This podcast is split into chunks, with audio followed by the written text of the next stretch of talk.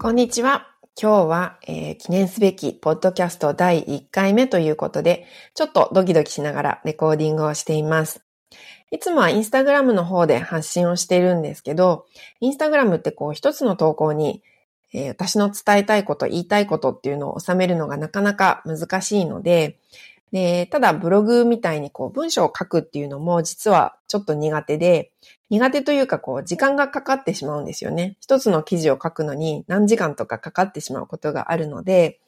まあ、なかなかこうやろうっていう気に、え、ならなかったんですけど、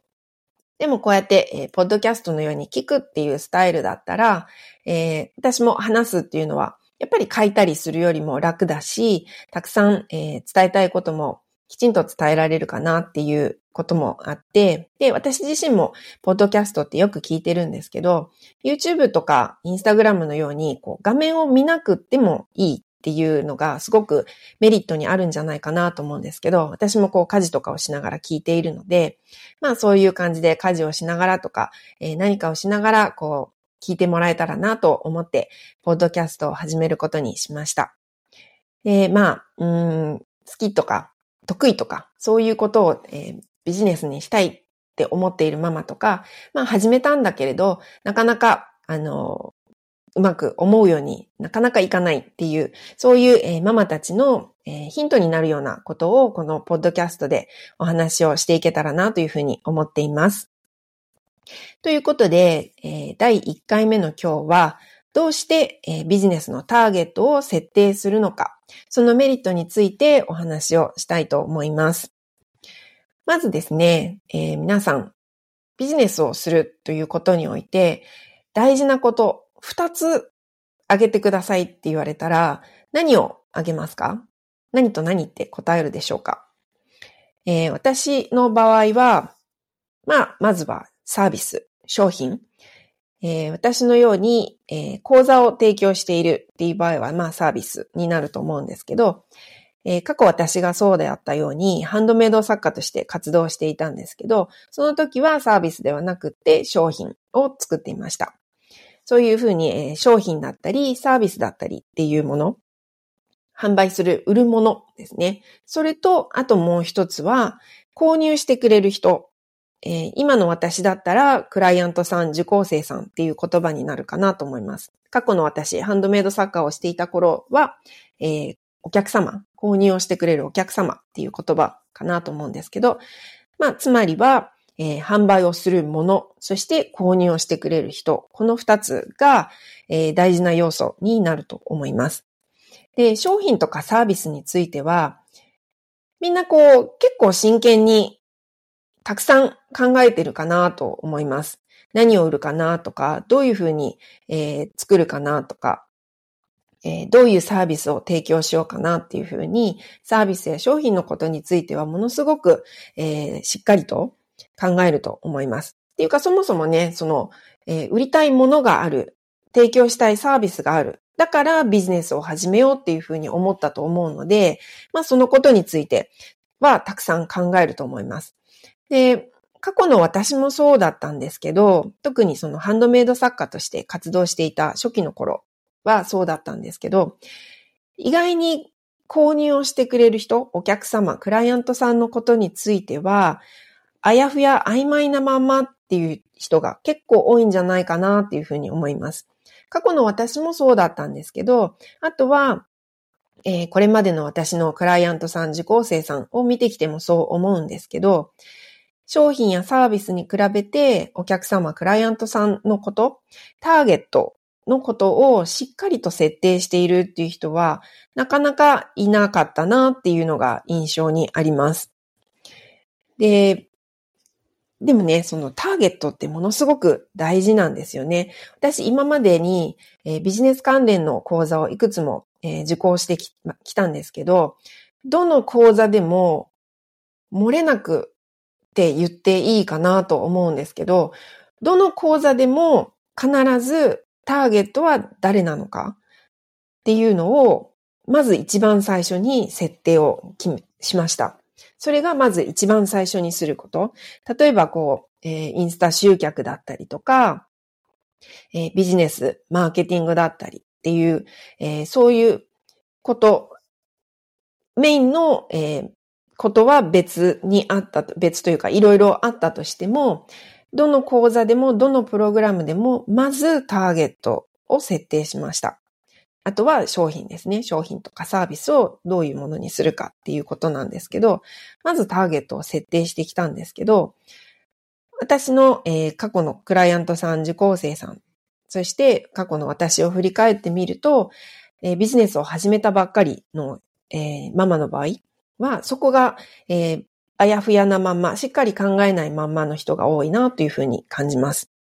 で、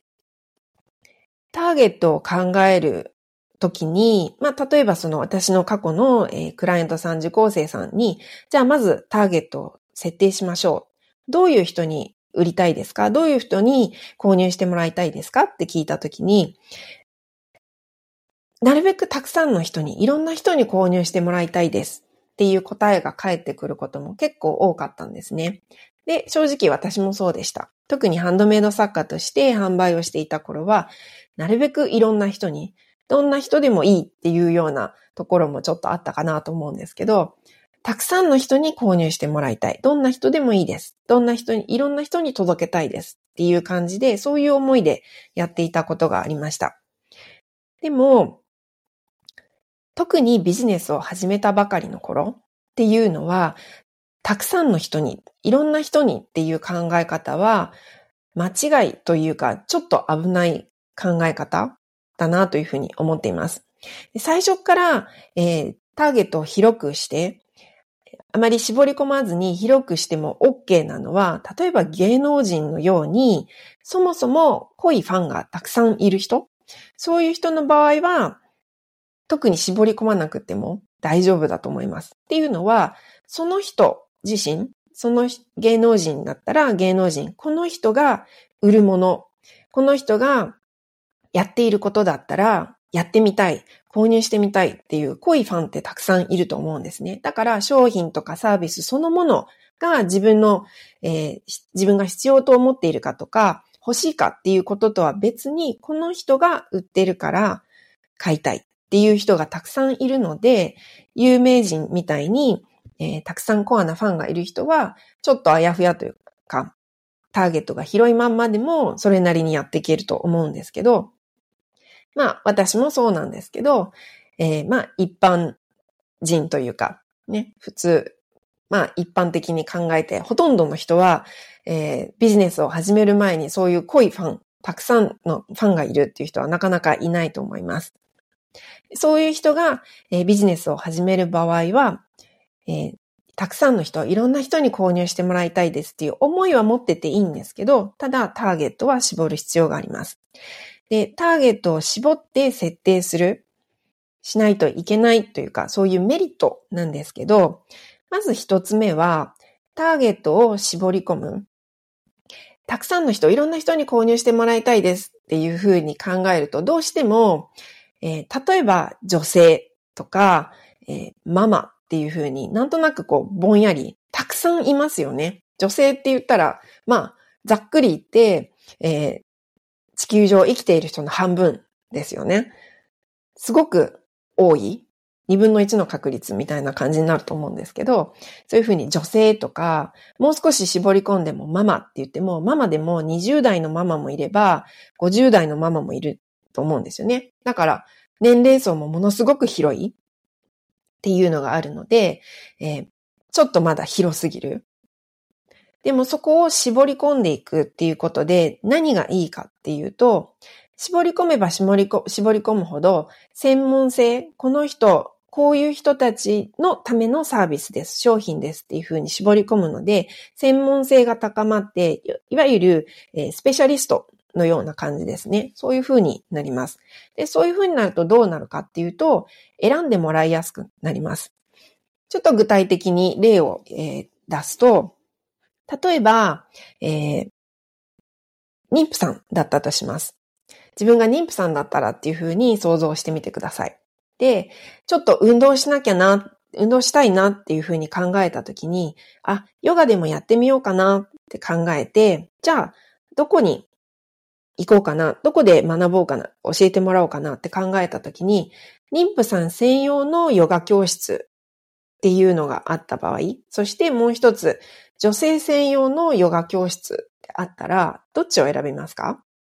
まあ、例えばその、えー、レッスン代とか、えー、家からの距離とか、そういうものは、えー、同じと考えてください。そういう条件は全く一緒。何が違うかっていうと、妊婦さん専用なのか、女性専用なのかってなった時に、自分が妊婦さんだったら、妊婦さん専用のヨガ教室を選ぶ人がほとんどだと思います。っていうのもやっぱり、えー、妊婦だから気をつけないといけないことってありますよね。でもそれをきちんと知った上で教えてくれる先生、教室に行く方が安心しますよね。で、周りで一緒に受けている人も、同じように、女性専用だったら若い人もいれば年配の人もいるかもしれない。でも妊婦さん専用ってなると、同じように年齢は違ったとしても、年齢層は多少ね、幅があったとしても、でも同じ妊娠中っていうことで、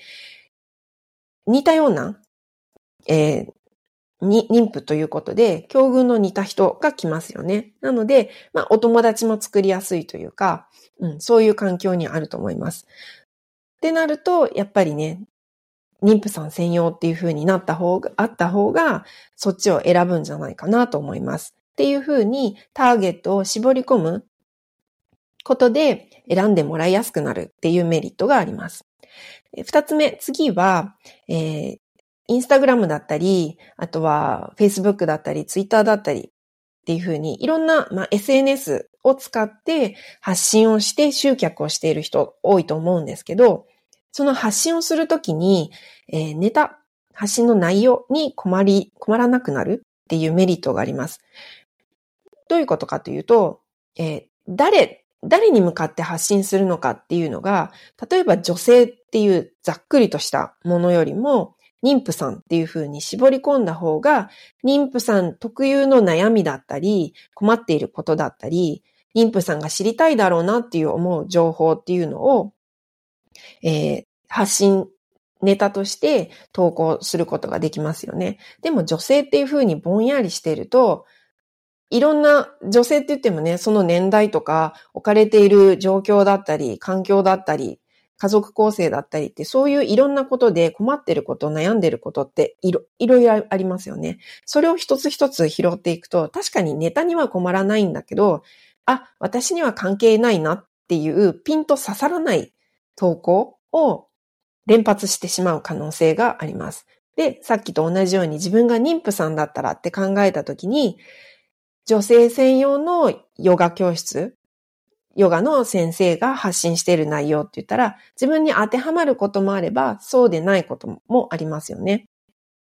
でも、妊婦さん専用のヨガ教室、ヨガの先生が発信している内容だったら、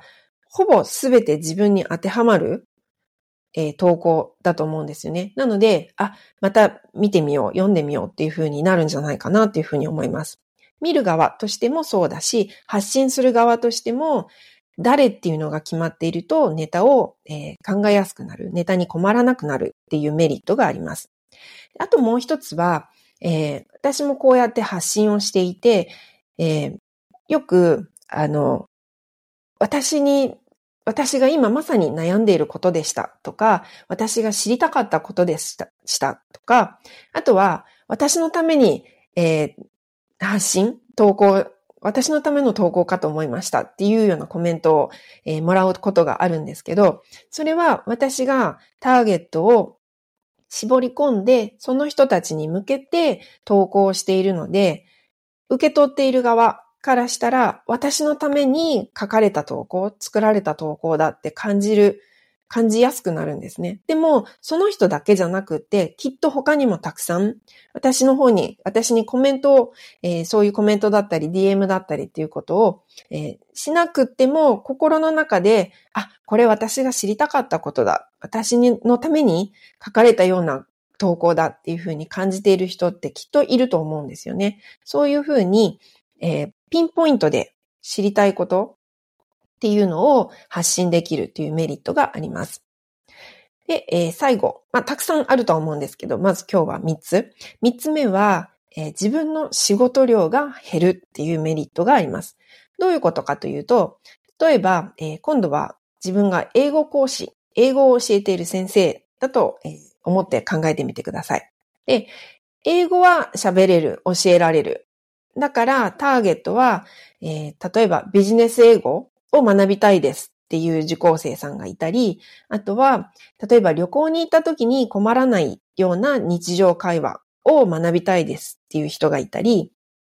えー、それから、あとは英検対策をしたいですっていう人がいたり、あとは、えー、子供の、子供用に子供英会話を教えるっていうふうに、えー、いろんな対象がいろいろ、年代も違うし、目的も違う。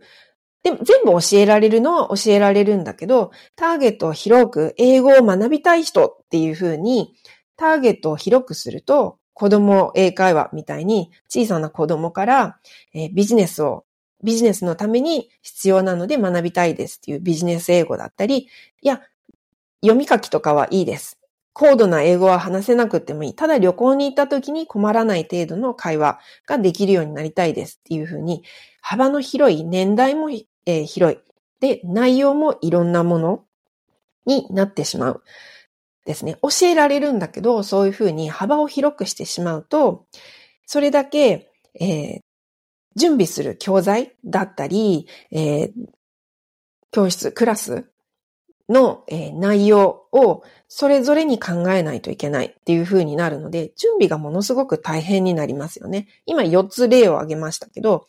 4つ分、4種類の教材を準備したり、どういう、えー、こうクラスにするかっていう風に内容を考えたりっていうのが4種類あることになります。で、特にママのように、えー、家事も育児も担っているような忙しいママの場合、その4種類のものを全部準備するのってすごく大変ですよね。でも、受講生さんは、例えば仮にそれぞれ1人ずついたとしたら4人、受講生さんはいます。で、でも、それぞれに準備をしないといけないので、準備する仕事量っていうのは増えますよね。でも、何か一つに絞っていたら、例えば、えー、ビジネス英語を教えたい、教えますっていうふうに絞っていたら、準備する教材、カリキュラムとか、そういうことを考える、準備するっていうのは一種類で済みますよね。そしたら、特にママみたいに時間に、限度がある人にとっては、一種類準備するのと四種類準備するのって、それはもちろん一種類の方がいいですよね。で、その一種類の教材、一つ準備すれば、それを4人、5人、6人ってたくさんの受講生がたくさん増えても、ビジネス英語を教えてますって言えば、目的を、目的が同じ人が受講してくれるので、全部同じ教材を使えるっていうことになります。なので、えー、同じ人数を教えていても絞っていれば準備する仕事量は減る。そういうこともあります。で、あとは、えー、準備する教材っていうのが一つ、一種類なので、えー、それをよ、より良くしていける、向上させていけるっていうメリットもあるんじゃないかなというふうに思います。やっぱり4種類あるとそれぞれを向上させていくっていうのってなかなか、まあ時間ももちろんかかりますよね。でも1種類だったらもっとやりやすい、より良いプログラムにするっていうのが、に取り組みやすい。で、より良いプログラムになれば、それだけ受講生さんに満足してもらいやすい、結果を、えー、出して上げやすいっていうメリットがあります。満足してもらえれば、えー、ずっと続けてくれるとか、えー、他のお友達とかに紹介してくれるみたいな、えー、そういう相乗効果もあると思います。なので、ターゲットは絞り込む。そういうふうに、ターゲットを絞り込んで設定するっていうメリットを、あるので、メリットがあるので、そういうことを踏まえて、えー、もう一度ね、自分が今設定している、もしくは設定していない人もいるかもしれないんですけど、設定していたとしても、絞り込めているかなっていうふうに、もう一度振り返ってみてください。で絶対に、えー、うん、メリットはあります。で、自分のね、仕事量も減るだろうし、より良いプログラム、商品も作れるし、喜んでもらえる。で、発信をするときにもネタを見つけやすい。そして、えー、ピンポイント、あ、私に必要なことっていうふうに思ってもらいやすい、えー、そういう発信ができる。そして、えー、まあ、専門性が高まるので選んでもらいやすい。で、専門性が高まるっていうことはもう一つ、えー、価格競争に巻き込まれない、巻き込まれにくいっていうメリットもあります。えさっきのヨガ教室の例って言うと、同じ、例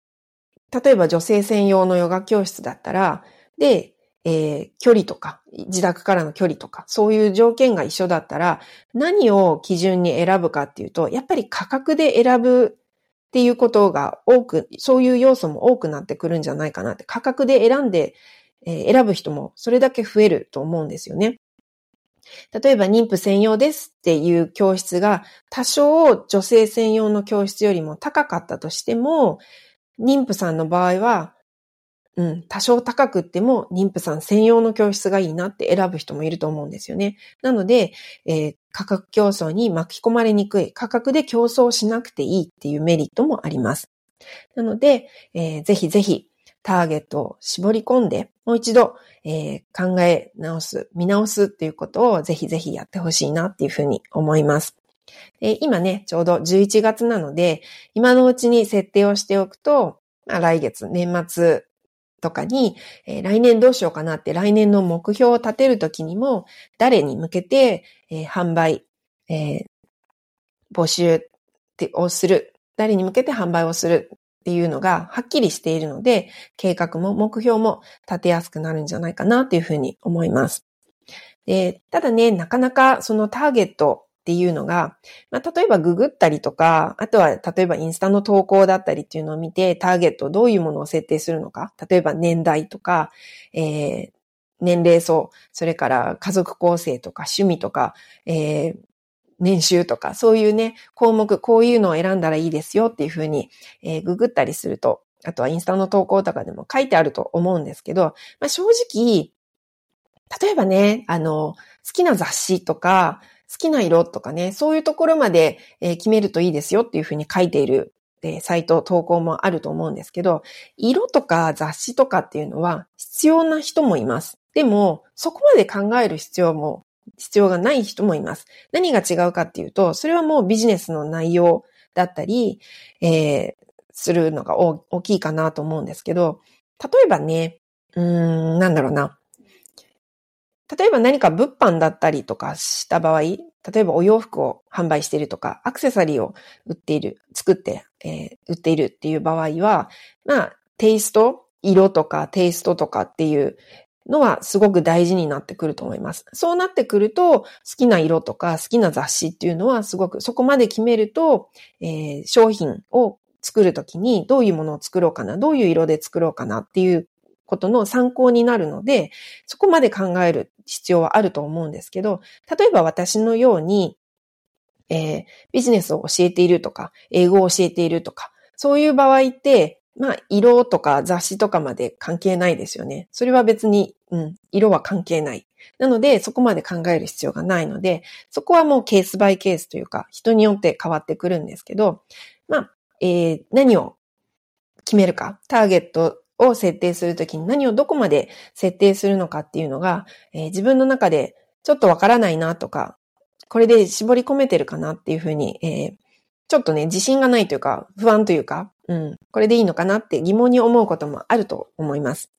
あとは、やっぱり自分はいいと思っていても、えー、ビジネスの視点から考えたときに、えー、どうかっていうのがまたちょっと変わってきます。私の、えー、これまでのクライアントさんも、えやっぱり本人は、うん、一生懸命こう考えて、えターゲット像を設定してきても、こういう商品だから、こういうサーフィン、サービスを提供しているから、ここはもう少しこういうふうに考えた方がいいよとか、ここまで考えた方がいいよっていう、そういうふうにアドバイスすることが結構あるんですけど、なので第三者で特にビジネスの面から見るっていう視点も、えー、必要になってくると思うので、そういう、えー、助けが必要な場合、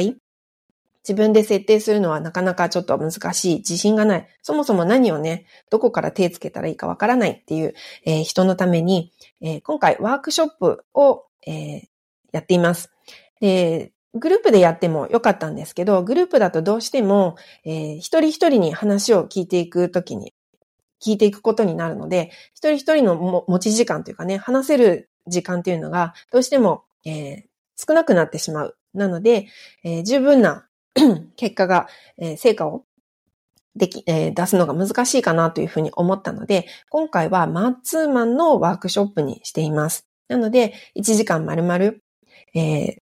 ー、もう質問し放題というかね、私の方も、えー、一人に集中して、えー、お話ができるので、え、1時間でみっちり、しっかりとターゲット設定ができるんじゃないかなというふうに思っています。で、なおかつ、そのワークショップの前に、動画と、それから、まあ、ターゲットの設定の仕方についての動画とワークシートもお渡ししています。それを、一通り自分でやった上で、ズームでえワークショップをします。で、その後にフィードバックっていう形で、えやっていきます。なのでね、ワークショップの60分間だけっていうことではなくて、その前後も、え合わせて、